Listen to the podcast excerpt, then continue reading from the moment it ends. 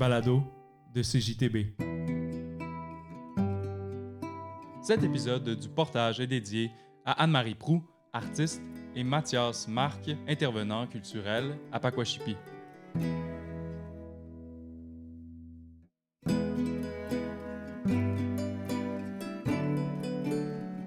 Le portage. Le portage. Le portage.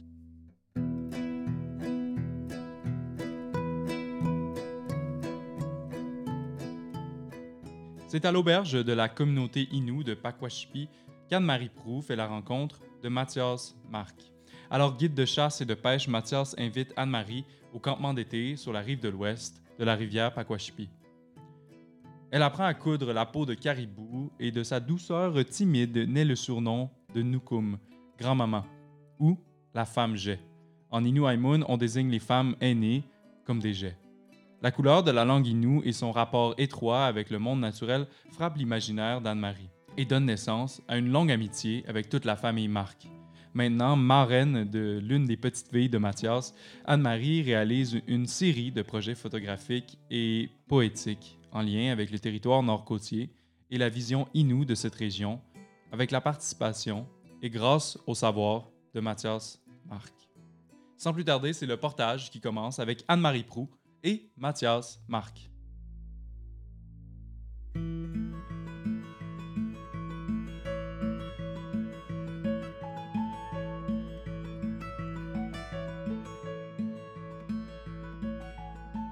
Mais son nom Anne-Marie, ça? Ouais, la, la femme G, là, la, la G, le, le G, tu connais le G?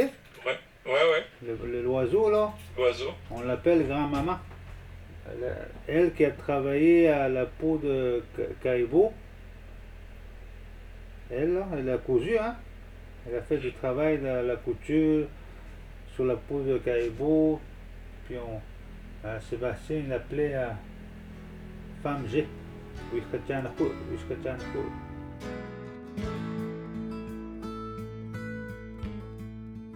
En premier lieu, j'ai demandé à Mathias de se présenter, de nous dire d'où il venait, quel a été son parcours et pourquoi est-ce qu'il est maintenant coordonnateur culturel dans son village natal de Pakwashipi.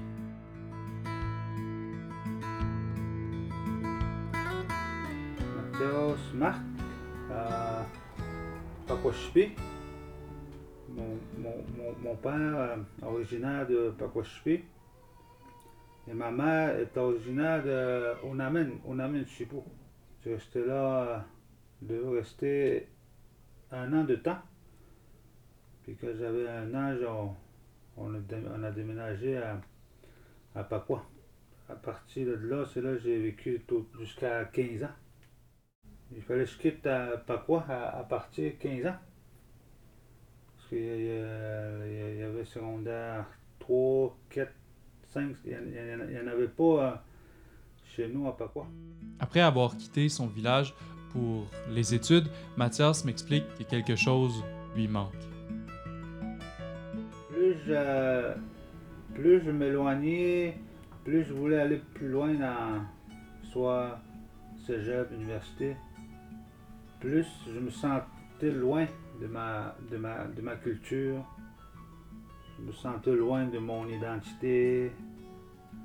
On parle pas assez de, on parlait pas assez d'identité nous hein, ou des activités culturelles dans, dans le cégep. C'est- de ça qui me manquait. Je me suis dit, euh, je, vais, essayer de travailler, euh, acheter euh, mon fusil, acheter mes fusils, mon bateau, mon skido, tous les équipements qu'il faut. J'ai acheté ça. Puis là, pour ça, je, je travaillais là, dans une auberge. On a, on a, c'est là que j'ai commencé à connaître beaucoup de monde. Là. Tout, euh, tout, euh, ils venaient de plusieurs coins, des personnes d'extérieur. Puis c'est là que j'ai mon intérêt à- aux autres, puis mon intérêt à, à l'histoire de Pacois. Il a commencé à. Il a commencé euh, À grandir. à grandir, ouais. Euh, je faisais guide, euh, je, je les ai guidés, je faisais les tours de, de skido, puis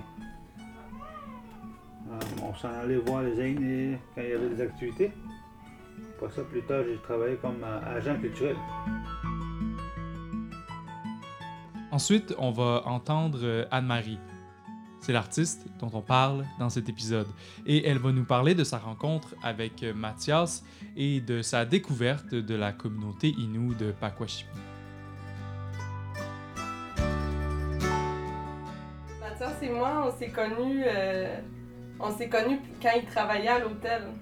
Donc, euh, moi, je- ça faisait, deux ans que j'allais sur la côte nord, puis que je faisais un projet en résidence d'artiste avec Panache à l'actuel. Puis, euh, puis j'avais envie d'aller quelque part sur la, sur la basse côte, mais euh, puis à un moment donné, euh, j'ai sur le Bella des Gagnés, j'avais rencontré une, une, une, madame, une femme, qui m'avait qui venait de Pacoua, puis qui m'avait dit T'es-tu déjà allé dans mon village Puis là, j'avais répondu que non, puis elle m'avait elle m'avait encouragée, elle m'avait dit euh, Tu iras, là, les gens sont gentils, puis tu vas trouver ça beau. Puis, puis pour moi, ça avait été comme, euh, je sais pas, un point de départ où je, je me suis sentie tout de suite là, invitée à, à aller à Pacoua. Puis, euh, puis mon, mon premier contact d'y aller, ça avait été d'appeler l'hôtel. Puis c'est Mathias qui avait répondu. Puis finalement, je n'étais pas restée à l'hôtel. J'étais-. Mathias, il m'avait trouvé euh, une place où rester euh, chez Catherine, qui est euh, la sœur de Tania, qui est la, Mhm. la, la, la conjointe de Mathias, qui est ma grande amie. Mhm. Puis, puis dans le fond, j'étais restée chez Catherine, puis pour finalement me rendre compte le, le lendemain de mon arrivée que la femme que j'avais rencontrée sur le bateau, c'était la mère de Catherine, donc la mère de Tania aussi. Fait que c'est comme, euh, c'était c'était une belle, euh, une belle surprise, disons, là. C'était comme si, euh, euh, sans le savoir, elle m'avait invité chez elle, d'une certaine manière. Puis c'est comme, c'est comme ça que notre histoire d'amitié a commencé, je pense.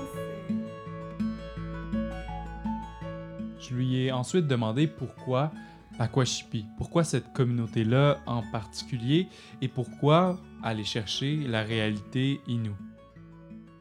J'avais, j'avais lu cer- certains livres sur la culture Innu, les récits de chasse de Mathieu Mestokosho. euh, je, pense que j'avais lu un livre d'Anantan Kapesh aussi. Puis ça me touchait beaucoup, puis je, me reconnaissais dans la culture, du moins dans le, peu que j'en connaissais à ce moment-là. Puis, sauf qu'à un moment donné, j'avais envie de, rencontrer des, personnes, de pas connaître la culture juste par les, par les livres, mais j'avais le goût de- d'aller euh, d'aller voir du monde, puis apprendre. Ensuite de ça, Anne-Marie m'explique quels enjeux liés au territoire étaient importants pour elle, quels enjeux méritaient d'être montrés.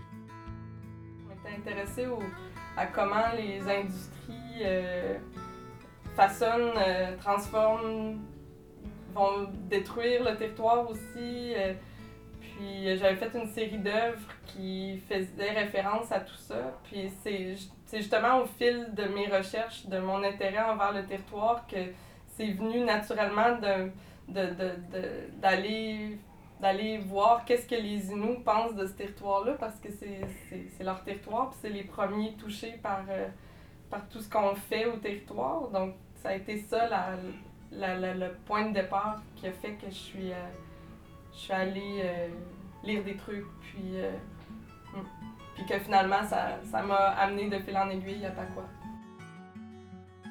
Anne-Marie me parle ensuite de Conversation avec l'Est. C'est le titre d'un corpus de différents projets artistiques qui sont liés par la langue Innu, l'Innu Aimun. Ben, moi, en général, je m'intéresse beaucoup au langage puis aux langues. Je trouve, je trouve que c'est. Quand on s'intéresse à, à une langue, ben, on s'intéresse à une culture aussi. Puis, un des. pro- Ben, justement, une des, des, des premières. euh, un des premiers livres que j'ai j'ai lu avant d'aller à Pacoua, c'était le dictionnaire Inou français. Euh, parce que je trouvais ça tellement beau que les mots Innu se traduisent par des phrases. Euh, puis je, voyais là comme plein de poésie. Je trouvais que le dictionnaire était comme un, un, livre d'histoire ou un livre de poésie. Quand, quand elle était à Pacois, je- elle était avec euh, ma belle-sœur, puis faisait. Je trouvais qu'il n'y avait pas des. Comment on dit ça, là, les. les- ma belle-sœur était plus dans. Elle était plus jeune, hein, plus dans. Dans le party, là. Oh, dans le petit party. Elle, là, était plus tranquille, là. Comme un- une petite grand-mère, là. Il m'appelle Alors? souvent. Il m'appelle souvent Noukoum. Comme Noukoum. qui est grand-maman. Oui, c'est ça.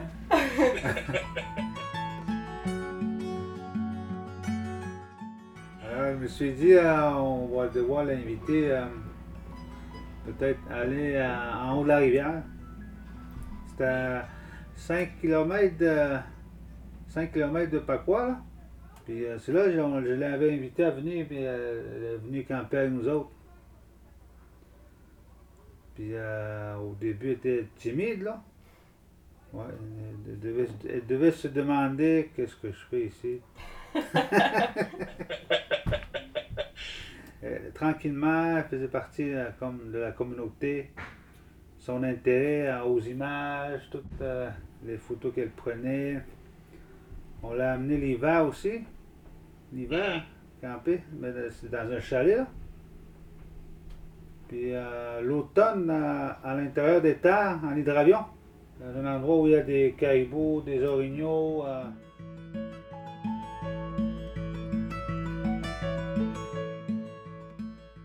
Anne-Marie, oui, elle réalise plusieurs projets, mais ce sont jamais des projets distincts. La démarche artistique de Anne-Marie Prou, eh bien, elle est continuelle. C'est parce que pour moi, c'est comme. C'est pas. C'est différents projets parce qu'ils ont été présentés à différents endroits. Mais c'est pas nécessairement des projets distincts. C'est comme. C'est une suite, c'est comme une évolution, une suite de choses qu'on a vécues, dont on a parlé ensemble. Sais, juste par exemple, Tarz de Lecomte, euh, ce projet-là, il, il est. euh, il est- ce, projet-là, il est, né parce que j'avais une occasion de diffusion dans, euh, dans un, à la Manif d'Or. euh, euh, c'est en quelle année? En tout cas, il y avait, il y avait un projet d'exposition prévu à Manif d'Or euh, à la Maison de la littérature. Puis, euh, on m'avait donné l'occasion de mettre une photographie à l'extérieur, donc dehors, puis devant la Maison de la littérature, qui est une euh, qui, qui, est dans le fond une église, une façade d'église. Puis, puis là, je cherchais une image qui, qui ferait sens de présenter devant une façade d'église. Comment, comment choisir une, image qui est, qui pas juste choisie pour l'image elle-même, mais pour qu'est-ce qu'elle va dire dans le contexte où elle est présentée. Puis, euh, en cherchant dans mes photos, ben, je suis tombée sur une image que j'avais faite pendant mon premier séjour à Pacois. Puis c'était une photo que j'avais prise à l'intérieur de la tente sur le campement euh, le- le, campement d'été dont on parlait tantôt. Dans le fond, euh, on voit le- les côtés de la porte, puis on voit la rivière, on voit un peu le sable, si je me rappelle puis on voit les, les, les, euh, les, les- sapins, les épinettes au loin aussi. Puis euh, c'est une photo qui est, assez à la verticale, ben, qui est en format portrait. Puis, euh, quand j'ai vu cette image-là, je me suis dit, ah, ça, va être, ça parce que la mettre devant une autre façade, ben, c'est aussi comme inviter à entrer dans quelque chose d'autre que, que, l'église. L'église, elle a sa façade, elle a ses portes, puis on rentre dans un intérieur, tandis que la photo de la porte de la tente, ben, c'était une invitation à rentrer sur le territoire, à aller dans un, dans, dans un, espace qui, qui, est extérieur parce que c'est le territoire, c'est immense, mais aussi un espace intérieur parce que la tente, c'est un espace qui peut aussi être euh, intérieur.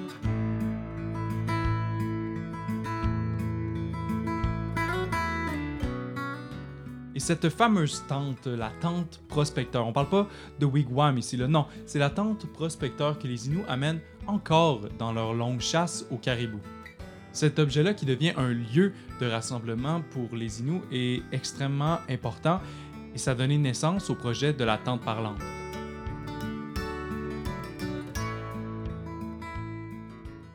Là, ben, on a commencé à parler de ça, puis Mathias, il y avait plein de choses à dire sur, euh, sur la tente, puis sur qu'est-ce que ça veut dire pour, pour lui, qu'est-ce que ça veut dire pour la culture, qu'est-ce que ça veut dire pour, pour notre relation avec la terre, pour euh, euh, qu'est-ce que ça qu'est-ce que ça apporte avec pour notre relation avec nous-mêmes aussi, euh, avec les autres. En tout cas, c'était c'était vraiment beau et riche tout ce qui tout ce qu'il disait par rapport à la tente, puis ça fait que tout le reste de l'exposition continuait à l'extérieur, ben c'est devenu à propos de la tente. C'est, c'est, c'est comme si la tente est devenue le, le, le c'est même pas un sujet, c'est comme un personnage ou c'est comme c'était- la tante était très présente dans, dans cette expo dans cette expo là, puis tout ce qu'elle voulait dire, puis comment elle nous elle nous permet d'habiter le territoire, d'être en relation avec euh, avec ce qui est là. Ben, en fait, c'est drôle parce que ce projet-là, c'était un peu un prétexte parce que, tu sais, Mathias, il a participé, ben, tu sais, on a fait les projets, les, les projets euh, se sont développés en conversation, mais Mathias n'a pas eu souvent l'occasion de les voir en exposition, en, en personne. Puis euh, la tente parlante, c'était aussi comme une façon de dire, bon, ben, hey, on va trouver une façon que Mathias puisse venir euh, à Québec, venir voir l'exposition, puis venir participer comme dans, dans le dans, dans le, le projet en personne, tu sais. Puis, euh, puis là, on a monté ce projet-là, la tente parlante, euh, plus, plus largement avec euh, un, un ami, un de mes amis, Guy Siwi-Durand, qui est commissaire, critique d'art, puis qui, qui est Wendat. Euh, Puis, on, on a monté un, un projet où on s'est dit, ben, on va... La, la tente, elle est là dans, dans, en image, dans l'imaginaire, mais on va l'amener dans, dans le. Pour vrai, on va l'installer devant la maison de la littérature. Euh, puis euh, on va inviter d'autres personnes à venir se joindre à cette conversation-là qui était entamée euh, avec Mathias. Puis, euh, puis c'est ça, finalement, on a. Il y avait, il y avait différents duos là, de- d'auteurs ou artistes de différentes nations. Là.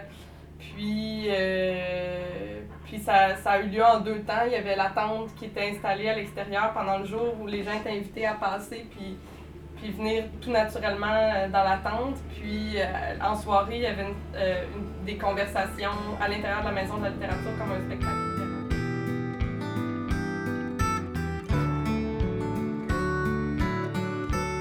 c'était lundi? C'était ton vol, c'était au début de la semaine? Ouais, ouais, ouais. Mm. Il voulait retourner samedi, il y avait une tem- tempête.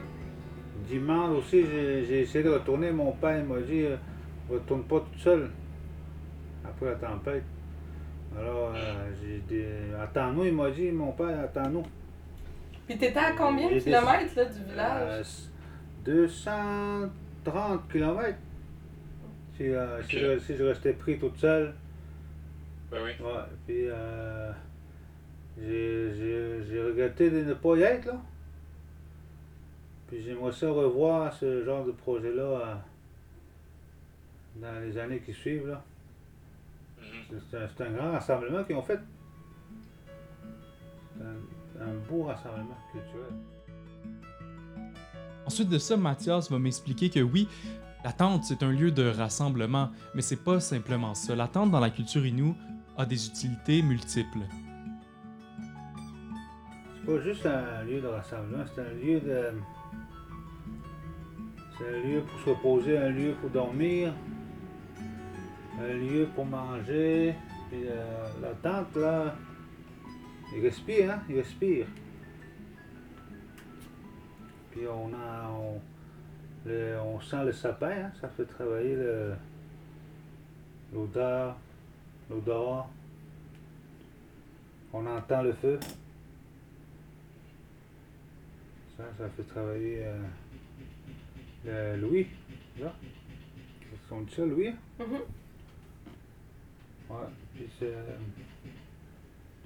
on est vraiment, comment je dirais, on, on est ancré à, à la terre, parce que les sapinages sont, sont ancrés à, à la terre, les sapinages. C'est un lieu aussi pour parler à des histoires, c'est un lieu où, où, les, où les gens peuvent parler du territoire, de l'histoire, des enseignements. Ça peut être même un lieu, un très bon lieu de guérison. Quelqu'un qui veut extérioriser ses, ses, ses douleurs, ses sentiments ou euh, une- excellente place. Aussi pour les jeunes, là? Les jeunes qui sont, euh, qui sont comment à la recherche d'identité. C'est une, très bonne place pour les amener là. Mathias me pointe son chandail et il me dit Pachuan. Pachuan, c'est la toile. Et puis la tente, c'est la maison de toile.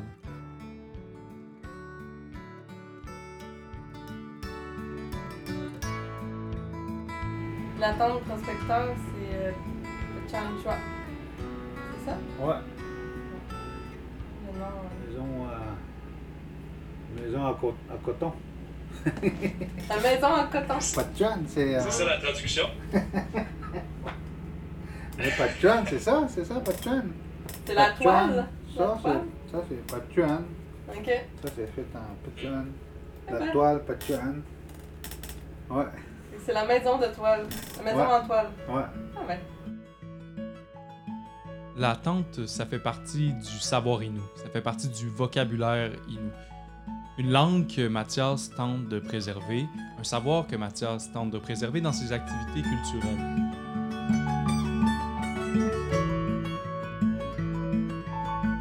Disons, là, comme euh, la, la fabrication de tentes Inou, là, le, le couture, euh, ça a été organisé par Tchagabesh.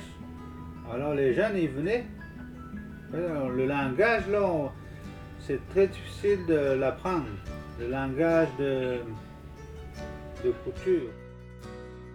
En tant que jeune de sa culture, Mathias me dit que c'est sa responsabilité de faire passer ce savoir-là aux plus jeunes.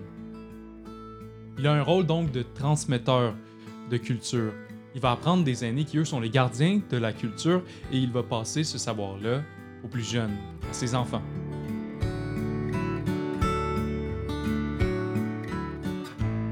C'est à nous de, en tant que jeunes, là, trentaine, les jeunes qui sont dans la trentaine, il faut qu'ils se mobilisent.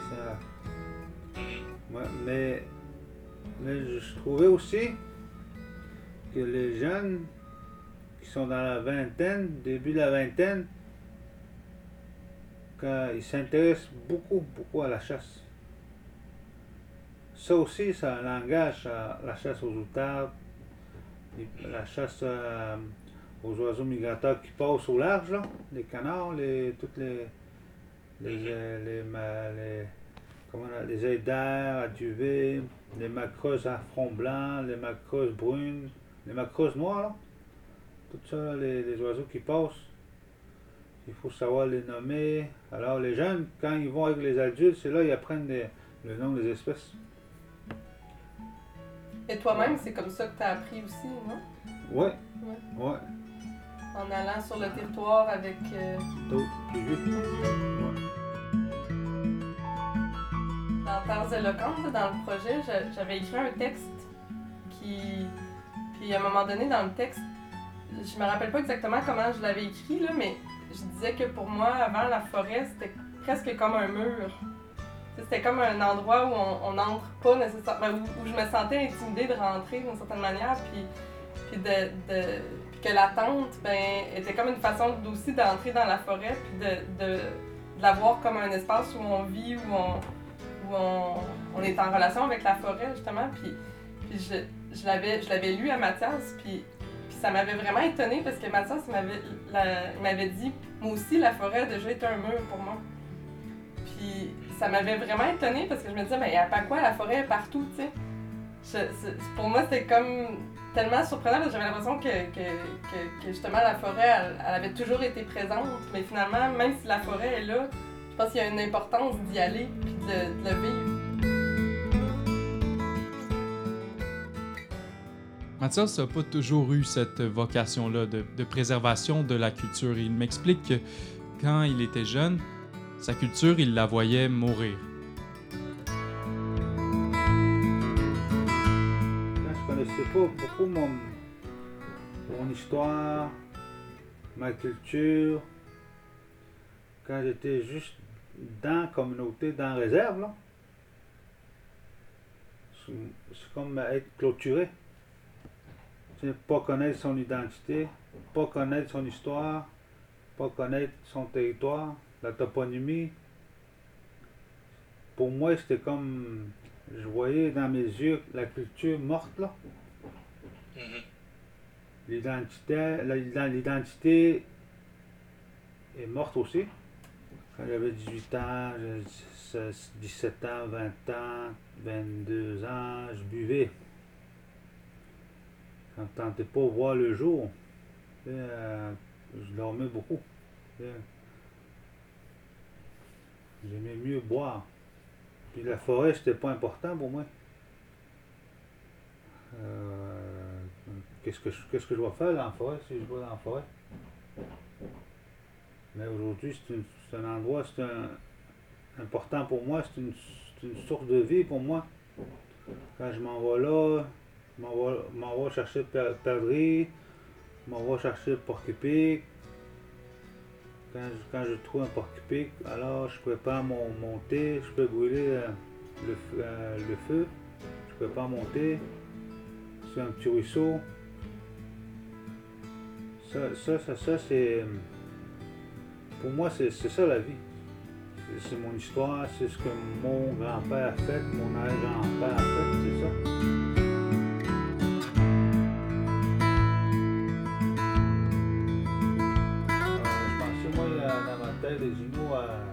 Ils étaient vain- ils étaient vaincus, ils étaient. Ils sont, sont parqués dans la réserve, puis, euh, ils sont, sont plus forts, sont c'est c'est la, c'est la société, euh, soit euh, les, les- qui sont des grands, sont, je, les voyais, c'est eux autres les plus intelligents.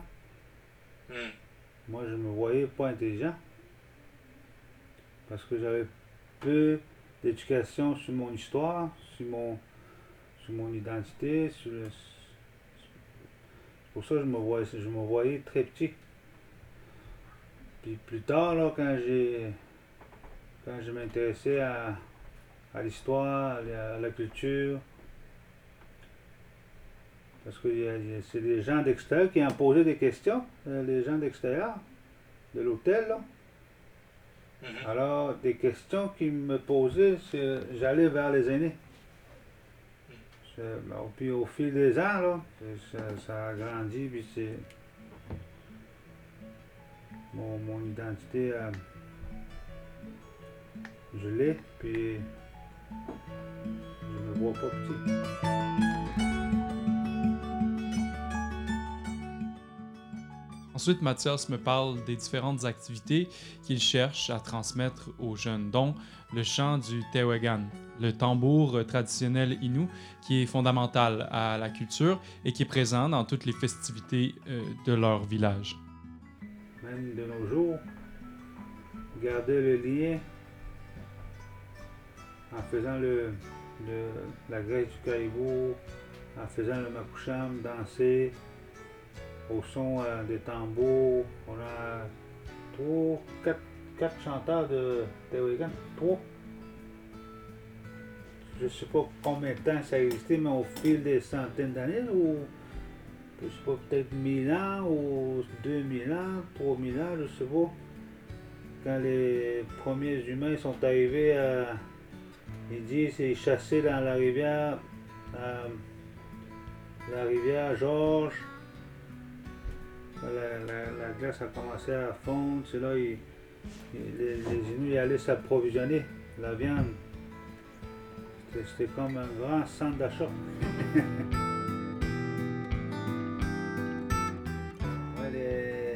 tambour, c'était, il c'était, un moyen de euh, survie.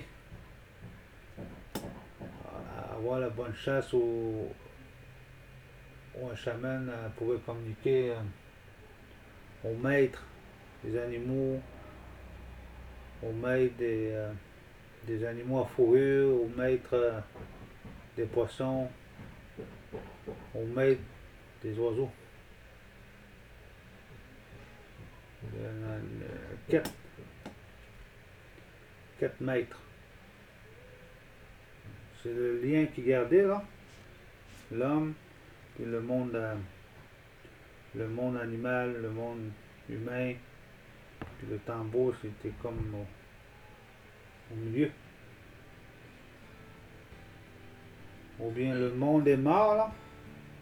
Le monde est vivant.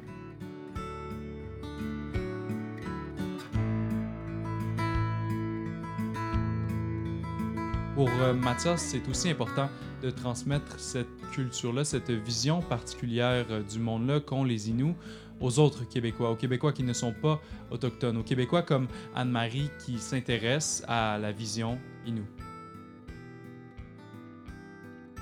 Euh, les, Québécois qui veulent comprendre, connaître pour.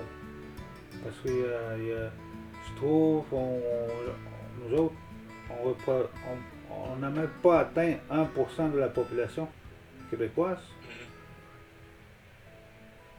C'est- on, on est juste 20 000 environ des Inuits. Euh, on est, on- il y a beaucoup, beaucoup de. Il doit y en avoir beaucoup de Québécois qui ne connaissent pas les Inuits. C'est grand, euh, on est 8 millions dans la province. Puis en même temps, le territoire Inou il est grand. Hein? Le territoire Inou.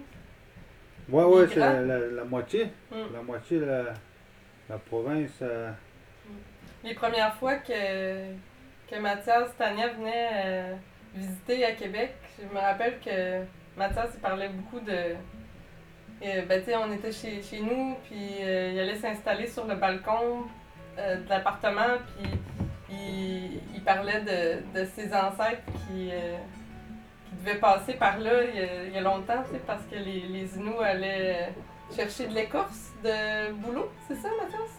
ouais, Il allait chercher l'écorce de boulot dans la région ici. les étés, hein. Je pense que c'est les, les étés. Ensuite, euh, je demande à Anne-Marie de me décrire si sa démarche artistique avait changé depuis sa, sa rencontre avec Mathias, depuis son passage à Pakwashipi. En fait, euh, ce que je veux comprendre, c'est pour Anne-Marie, c'est quoi être une artiste maintenant? Je pense que de plus en plus, pour moi, être artiste, c'est comme une façon d'être dans le monde. C'est pas, c'est pas nécessairement faire des choses, faire des œuvres, c'est, être dans le monde, puis apprendre à le connaître, euh, apprendre à, à me connaître, à désapprendre des choses que je connais aussi, à, à refaire le, le monde avec, avec, avec d'autres personnes avec qui je suis en relation. euh. Puis je pense qu'au début, c'était pas ça. Mais peut-être qu'il y avait un peu de ça quelque part, euh, mais que je le savais pas encore. Mais je pense que de plus en plus, c'est ça pour moi être artiste. Mm. Mhm. Puis, puis tu sais, je trouve que être artiste, ça m'a amené tellement de belles choses. Probablement que si j'avais pas été artiste, je, je sais pas si je me serais retrouvée à quoi, tu sais.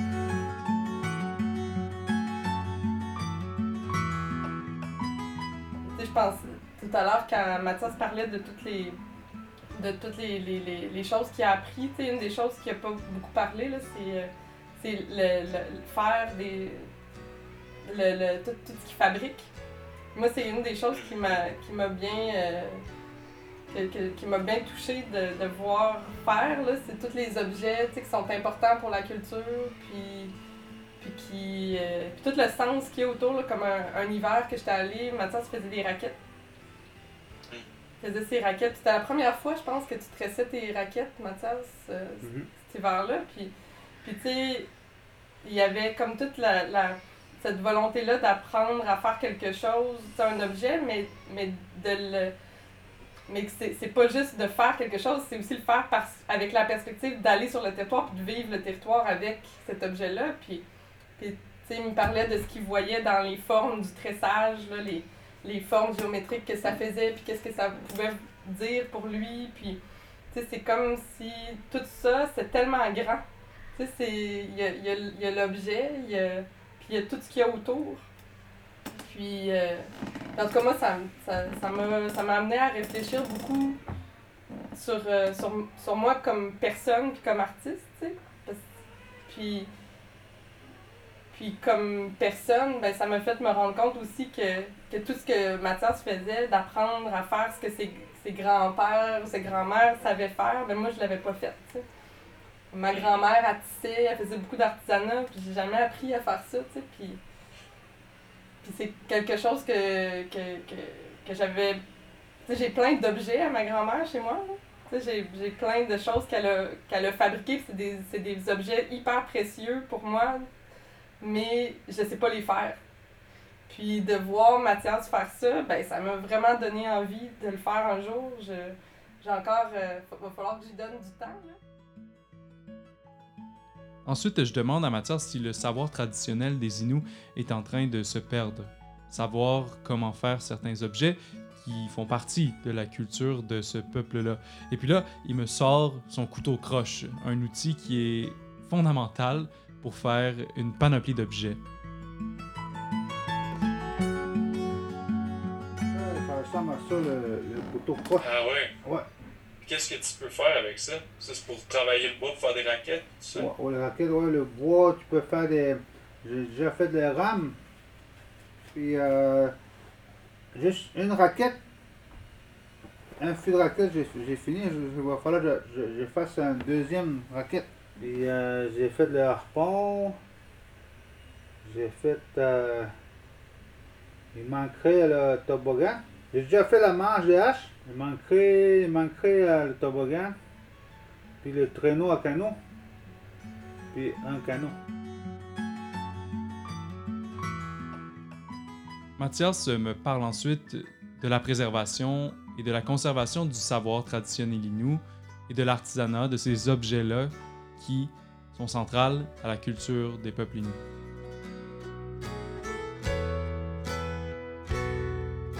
Qui ont. a arrêté. Il y en a qui, ont, qui se souviennent comment le faire. Il y a des jeunes qui ont été formés, mais Ouais. ils n'en font pas. Il faudrait qu'il y ait un- quelque chose qui va booster, un projet qui va booster. Ben, C'est le mettre en valeur pour que le jeune euh, le voit, hein, le voit. Ouais. pour que l'intérêt soit grand auprès des jeunes Pacois, auprès des jeunes Inuits. Puis plus tard, quand ils vont avoir tous les, les savoirs, des fois il peut lier des amitiés avec d'autres euh, nations ou bien d'autres, comme avec les, les, les- gens des universités ou les jeunes Québécois, s'ils veulent- faire les- les projets ensemble, ils peuvent faire. Ils, peuvent- ils pourront en faire. Il faut des fois savoir, savoir naviguer ensemble.